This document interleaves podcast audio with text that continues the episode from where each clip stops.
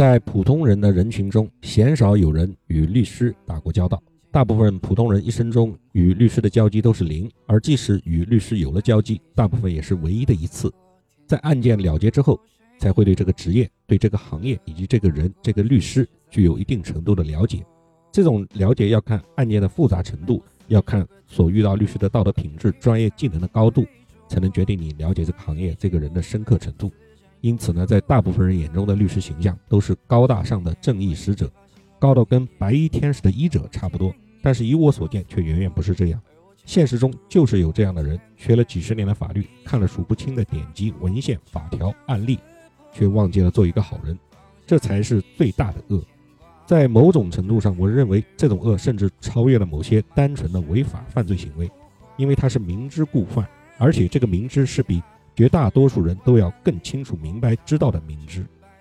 鲁南制药的这个股权差点旁落律师之手。这个案件的始末，他的实际控制人的独女已经在网络上披露了。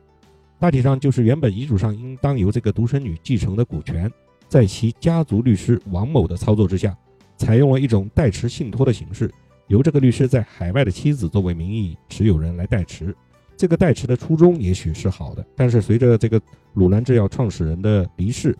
随着他的独女对父亲及其所掌控公司信息了解的欠缺，更是由于海外信托相关信息的不对称，在巨大的利益诱惑下，这个名正言顺的家族继承人却拿不到应得的股权了。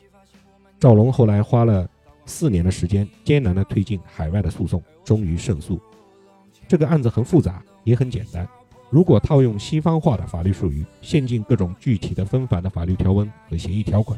很可能会把人绕进去，但如果用郭德纲式的中国大白话来讲，那无非就是正主儿出现了，东西就得还给人家，这是做人，尤其是做一个中国人最基本的底线。如果连这都忘掉，那么你读那么多书有什么意义呢？法律界精英人才辈出，但是也有一些不好的倾向，尤其是不注重东方文化、中国文化的大背景，非常的不说人话的倾向。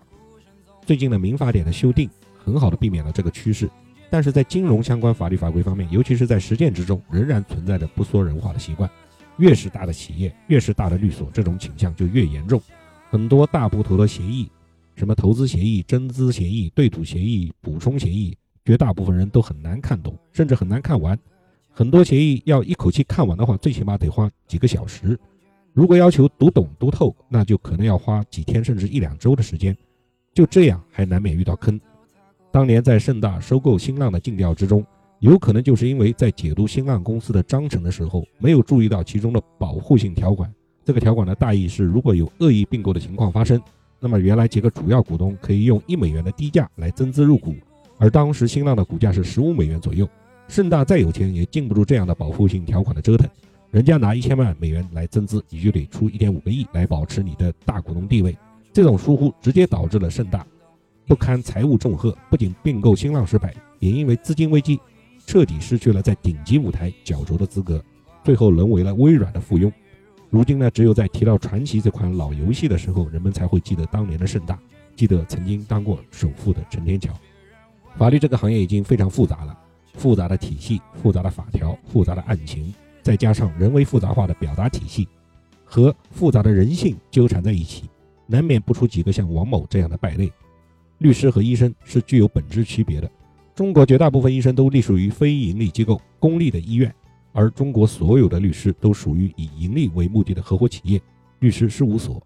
很多法律人在踏入社会、步入律师生涯之前，都是充满理想的正义使者，而在面临了生活的压力、升迁的阻力等等之后，就忘记了最最基本的初心，做一个好人。